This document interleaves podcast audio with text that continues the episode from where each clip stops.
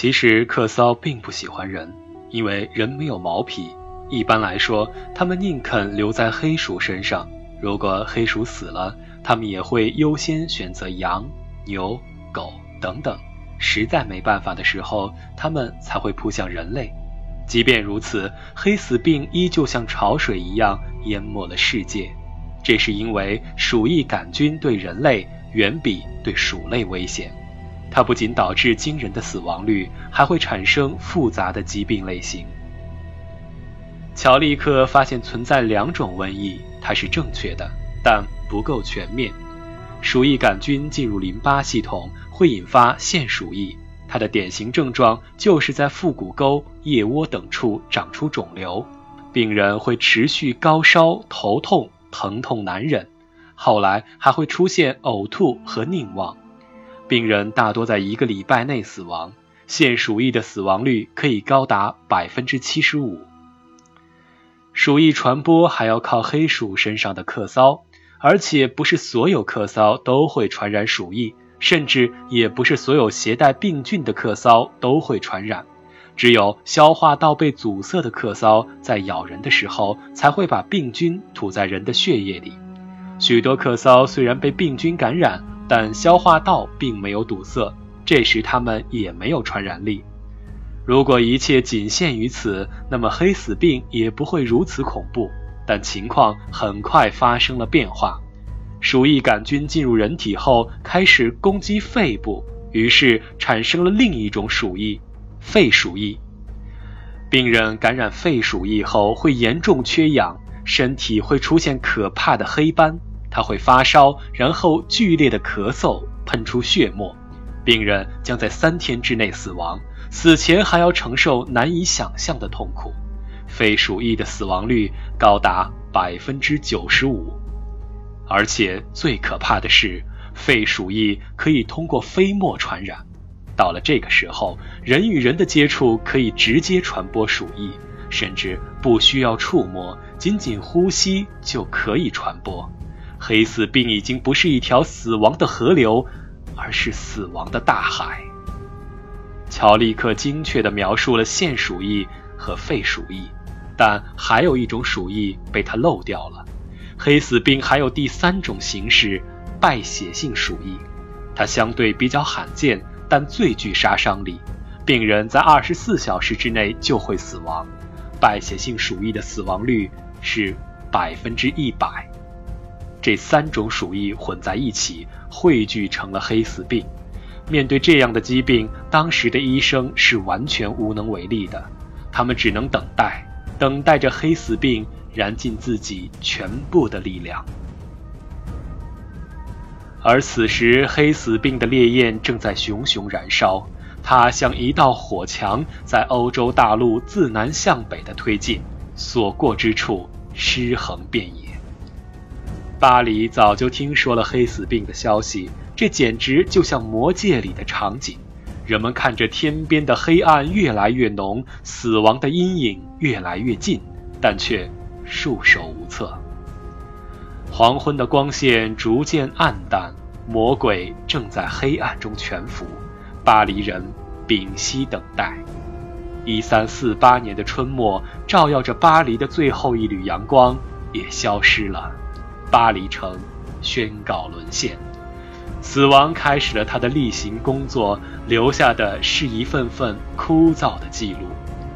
一天之内死去了八百人，每天都有五百具尸体被埋葬在圣英诺森公墓。今天共埋葬了一千三百二十八人。这个二十万人的大城，一片死寂。但是在这座死亡之城中，依然有许许多多平凡的英雄，他们的行为让那些对人性抱悲观看法的人也能看到若隐若现的光明。当大批病人被亲人遗弃的时候，巴黎修女却敞开大门，接纳了患黑死病的穷人。他们不惧死亡，夜以继日地照顾病人，他们为此付出了生命的代价。绝大部分修女死去了。记载他们事迹的作者写道：“我们必须相信他们荣升天堂，安息在基督的身边。”黑死病在法国持续推进，渗透进每一个角落。所过之城，杀人营城；所过之地，杀人营也。当时的一份记录说道：“整个国家的死亡率高得难以想象。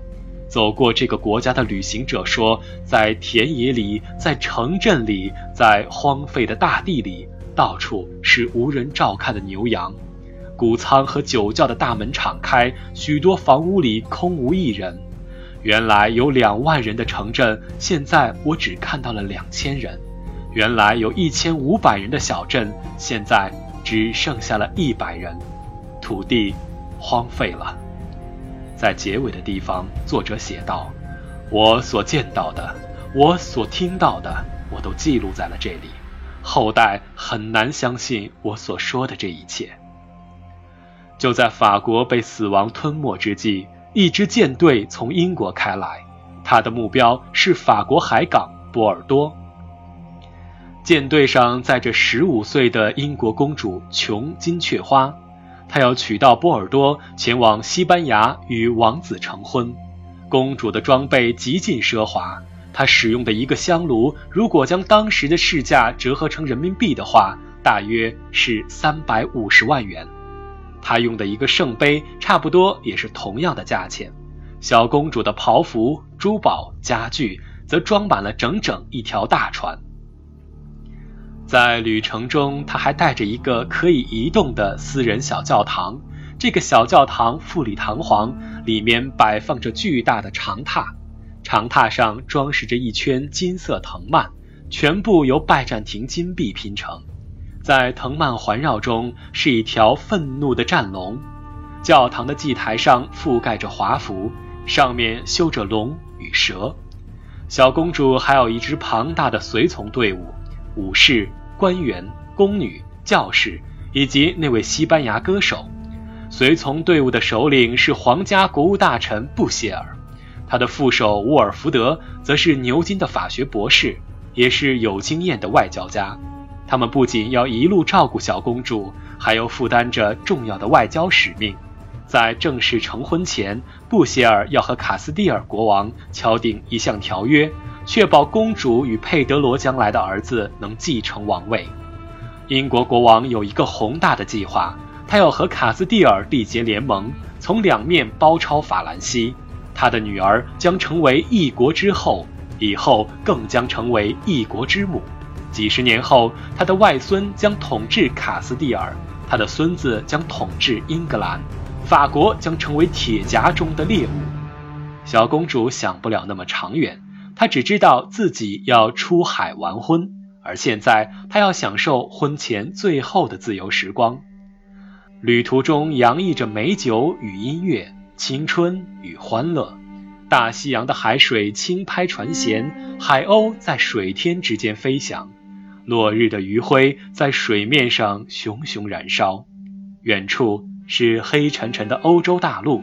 此时此刻，在那里，上百万的尸体正躺在泥泞中慢慢腐烂。但船上所有人对前方的灾难还一无所知。一三四八年八月，公主一行抵达了波尔多。波尔多虽然位于法国，却是英王陛下的属地。它既是葡萄酒之都，也是法国西海岸最大的港口。海风吹拂着它，诗人赞美着它，葡萄藤蔓缠绕着它。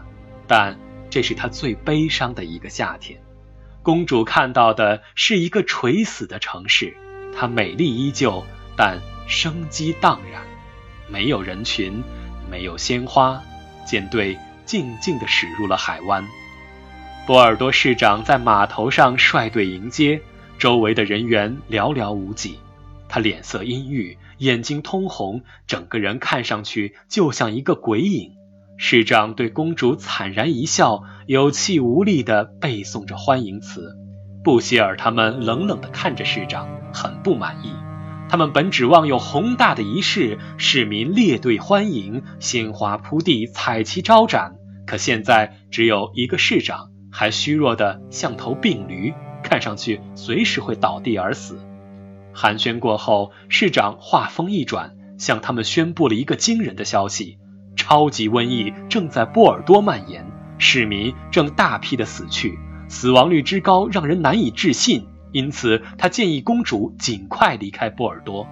这个建议非常及时，但公主一行却拒绝了。没有人知道这是为什么。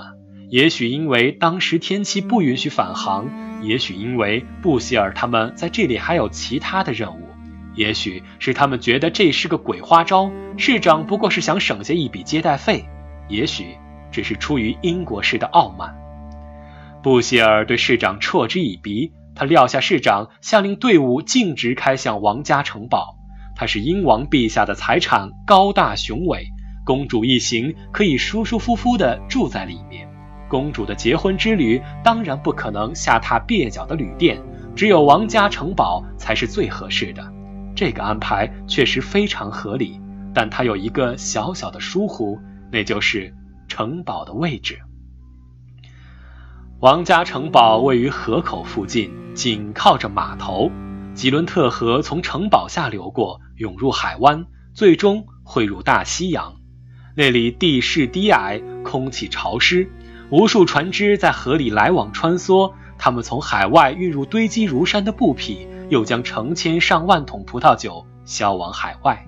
那是法国的黄金水路，即便在1348年，它也没有干涸。布和葡萄酒的数量虽然减少了，但依旧在河里运输着。在布匹和酒桶里，就藏着一些小小的客人——黑鼠，还有他们身上的客骚。在整个波尔多码头周围的黑鼠是最密集的，这里的气候也特别适合它们大规模的繁衍。也就是说，王家城堡位于全城最危险的地方。但在当时，公主他们谁也不知道这一点。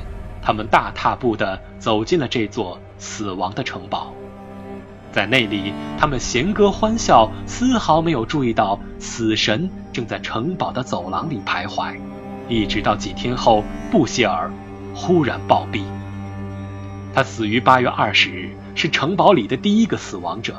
然后，死亡游戏正式开始了。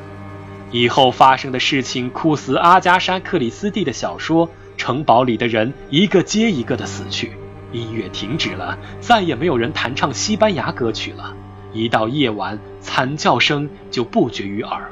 房间里到处是污血和呕吐物，有人在黑暗里疯狂地呼喊，有人在被子里哆嗦着哭泣。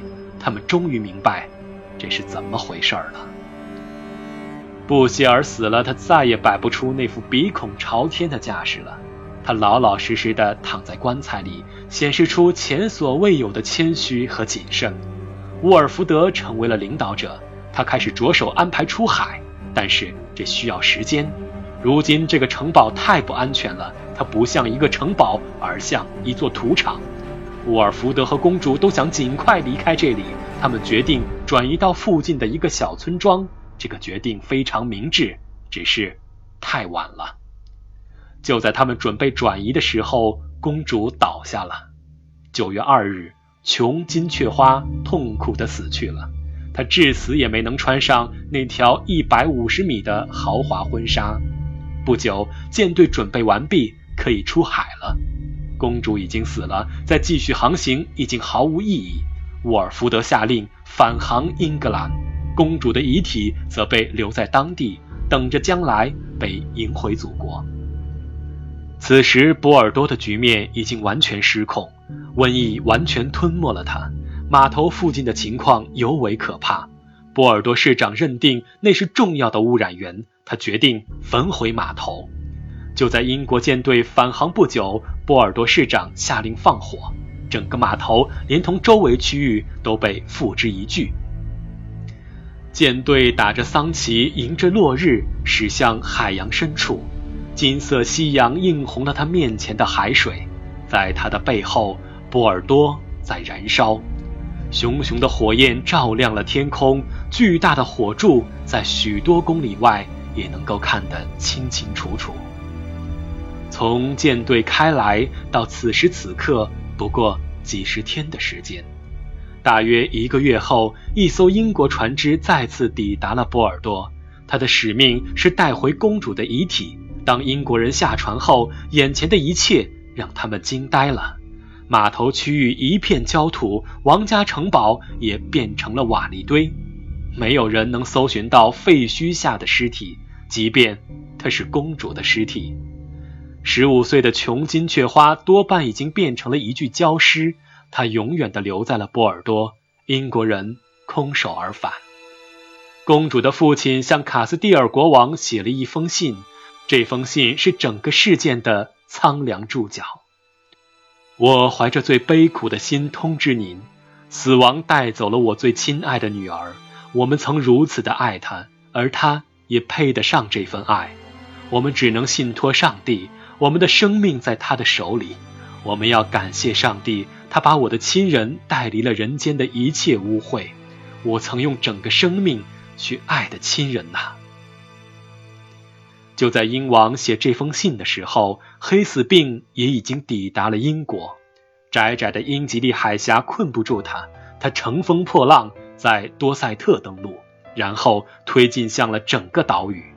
不列颠岛猛然变得死气沉沉。一三四八年秋天，黑死病抵达了不列颠。到了一三四九年的春天，这个岛屿已经面目全非。路上人烟稀少，田野间一片荒芜。据说当时有几百个村庄变成了鬼村，房屋完好，教堂依旧，但整个村子里一个人都没有了。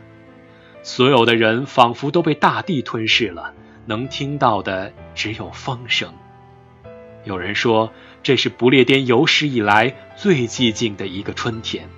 在一三四九年，几乎整个欧洲都是如此。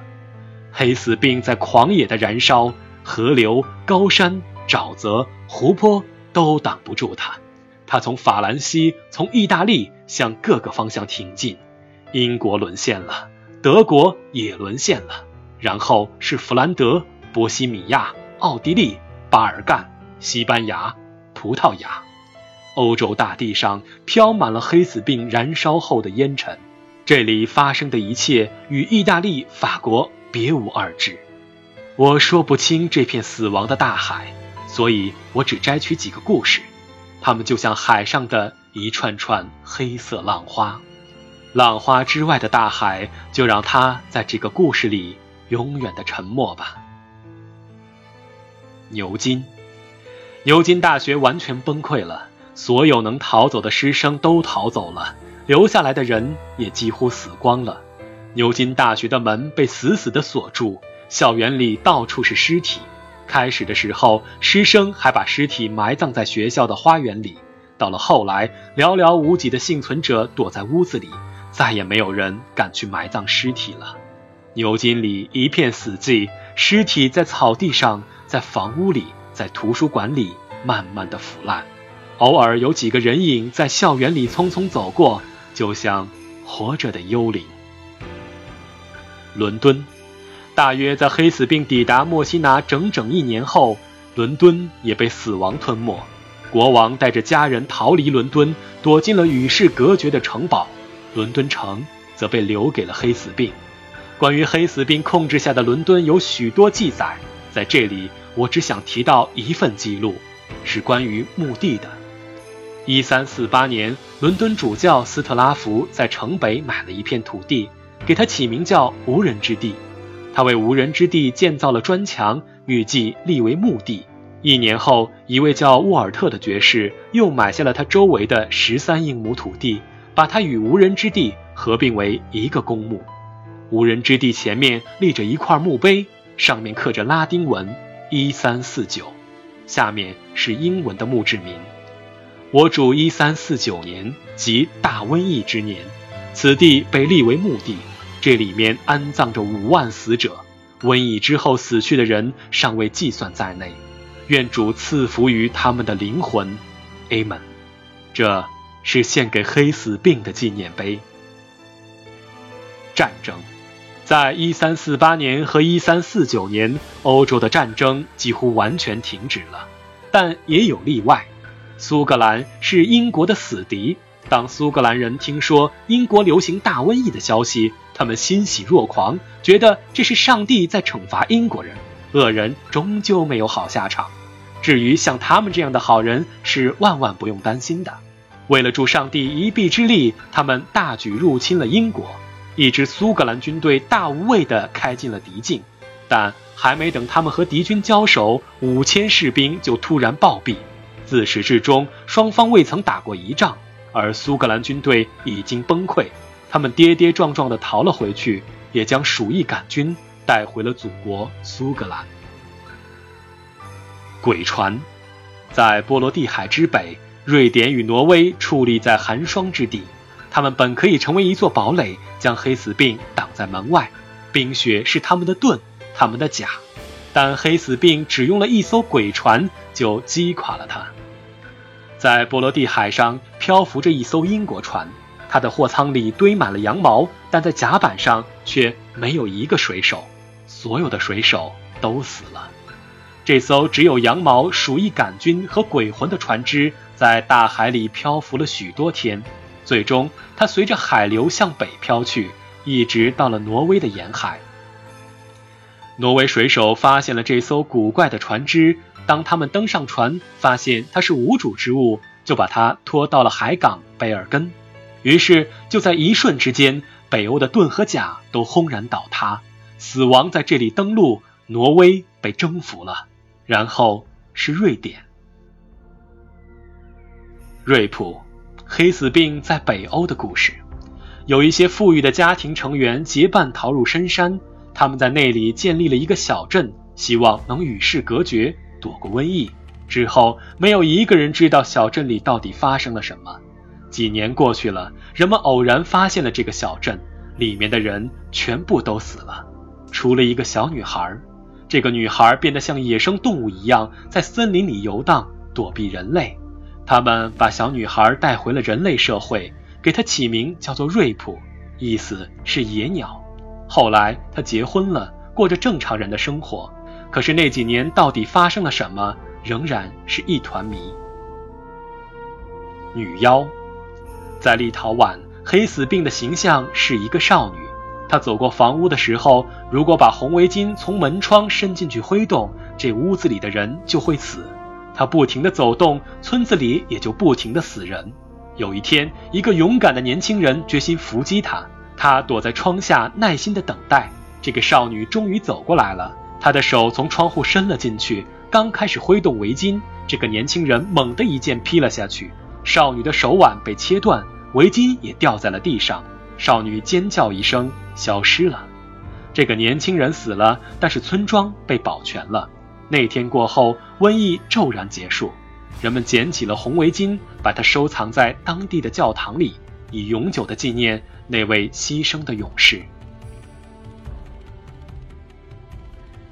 维也纳，在维也纳，黑死病不是挥动围巾的少女，她是一个邪魔，从死者的嘴里升起，像团灼热的蓝色烟雾。这个邪魔控制了维也纳。维也纳留下了一份笔记，里面写着孩童的故事。母亲变成了一具僵尸，恶臭扑鼻。小孩还趴在他的胸脯上，费力地吸吮着奶头。运送尸体的人看了一会儿，把孩子抱到一边，将母亲扔到车上。那里已经横七竖八躺着许多死尸。这个孩子也会死的，缓慢地死掉。也许最仁慈的做法是把孩子也扔进车里。跟母亲一起埋掉，陨石人想了好一阵，但最后还是什么都没做。他转身离开，赶着尸车向公墓驶去。那个孩子还在跟着，他已经跟了一路。尸体堆里有一具是他的母亲。小孩跌跌撞撞地在泥地里跑着，用手扶着车身，小声地叫：“妈咪，妈咪。”陨石人忍不住了，他回过头来，举起鞭子，做出要打的样子。滚！小孩坐在地上，哇哇地哭了起来。运尸人加快了速度，向城门猛驰。终于，等他驶出城门，回头看了一眼，后面空空荡荡，小孩不见了。这时，他的眼泪涌了出来。有人在街上大喊：“这是世界末日！”修士在窗台前继续写他的编年史。有人说这是世界的末日，我不知道是不是，我不知道以后还会不会有人类存在，我不知道还会不会有人读到这本书。血王来了，他已经征服了这片大地，他的土地不是用水来浇灌，他的土地是用血来灌溉。他推开了窗子，阳光一下洒了进来，在窗户下面是一片原地，那里埋葬着几十具尸体。整个修道院现在只剩下他一个活人了，其他的都躺在了那里。最后几个坑是他亲手挖的，他还清楚记得那天的情形。当时天空晴朗，金色的阳光洒在几十座坟墓上，旁边是他挖的六个深坑，每个坑里都躺着一具尸体。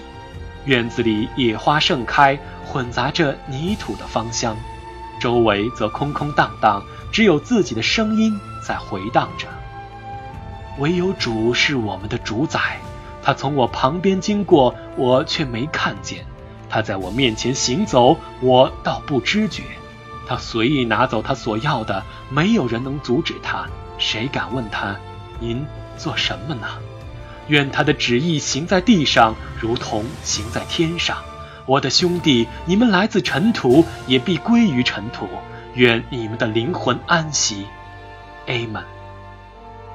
填上泥土后，他绕着所有的坟墓走了一圈，每走过一个坟墓，他就念出一个名字：John、加波利、伯登、路易、利米。每个名字都像一块石头横在他心里。John 是第一个死掉的。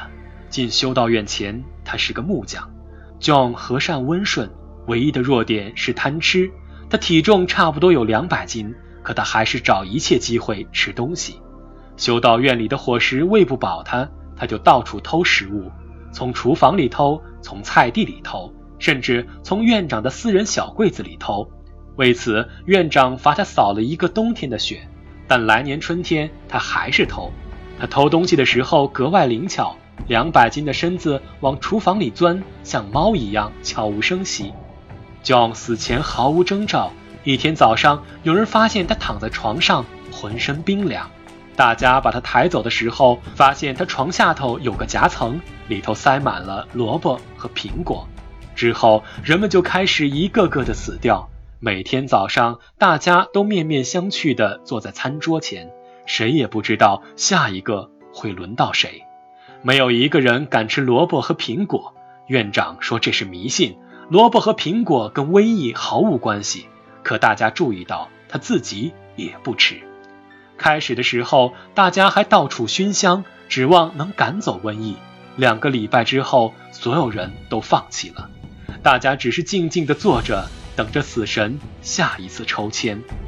只有院长是例外，他本来很不喜欢院长，这个人总是站得像通条一样直，说起话来阴阳怪气。暗地里，他一直觉得院长是个伪君子，但在大瘟疫期间，院长表现出了惊人的勇气。他像蚂蚁似的四处乱跑，组织大家打扫卫生、熏香净化、埋葬尸体。等大家都放弃的时候，他一个人还拎着香炉到处打扫卫生。到了晚上，他整夜的守护病人，死的人越来越多，院长的精神也越来越恍惚。他一夜一夜的不睡觉，不是照顾病人，就是祈祷，但情形日益恶化。七月五日是最可怕的日子，一天之内修道院死了五个人，院长一下子垮掉了。他跪在十字架面前嚎啕大哭，就像个孩子。此后，他放弃了所有活动，整日呆坐在院长室里。有一天，有人冲进去告诉他，伯登死了。伯登在修道院里年纪最大，他得了病之后坚持自我隔离。他带着几大桶食物和水搬到了空屋子里，从里面封死了门窗。开始的时候，他还隔着门板和人交谈，后来是沉默，最后是残酷的哀嚎。人们听到拳头砸墙的声音，但是门始终没有打开。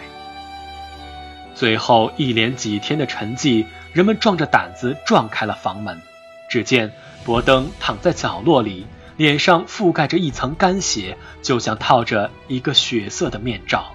墙上涂得乱七八糟，上面画着的有钉在十字架上的孕妇、六个翅膀的无头人、长了一张魔鬼脸的婴儿，还有一个披着斗篷的狼头怪，旁边写着“血王”。修士看到这个词的时候，整个人一下子僵住了，感觉就像有一根冰柱敲进了骨髓。在这些图画旁边还写着一篇主导文，但所有的字都是倒着写的。看着墙上的东西，所有人都惊呆了。没有人知道伯登临死的时候都想了些什么，更没有人知道在这个屋子里伯登都看到了什么。院长听到了这个消息后，却连眼睛都没有睁开。他淡淡的说：“那又怎么样？”六天后，院长。死去了。在所有死者里，路易是他最挂念的一个。这个青年一头金发，非常聪明，全修道院的人都喜欢路易。他私下里更是把路易当成自己的儿子。路易病了四天，咳嗽的像一个风箱，枕头上到处是喷出来的血。修士在床前守了四天，当时他觉得自己一定会被传染上，但他从没想过要扔下路易。路易烧得迷迷糊糊的时候，忽然抓住他的手，低低的叫了一声“父亲”。那一刻，修士抖得像风中的枯叶。他关上了窗子，泪水又涌了出来，在羊皮纸上一个一个记下死者的名字。在他们的名字后面，修士写道：“我们赤身出于母胎，也必赤身归回。赐予的是耶和华，收取的。”也是耶和华，耶和华的名是应该赞美。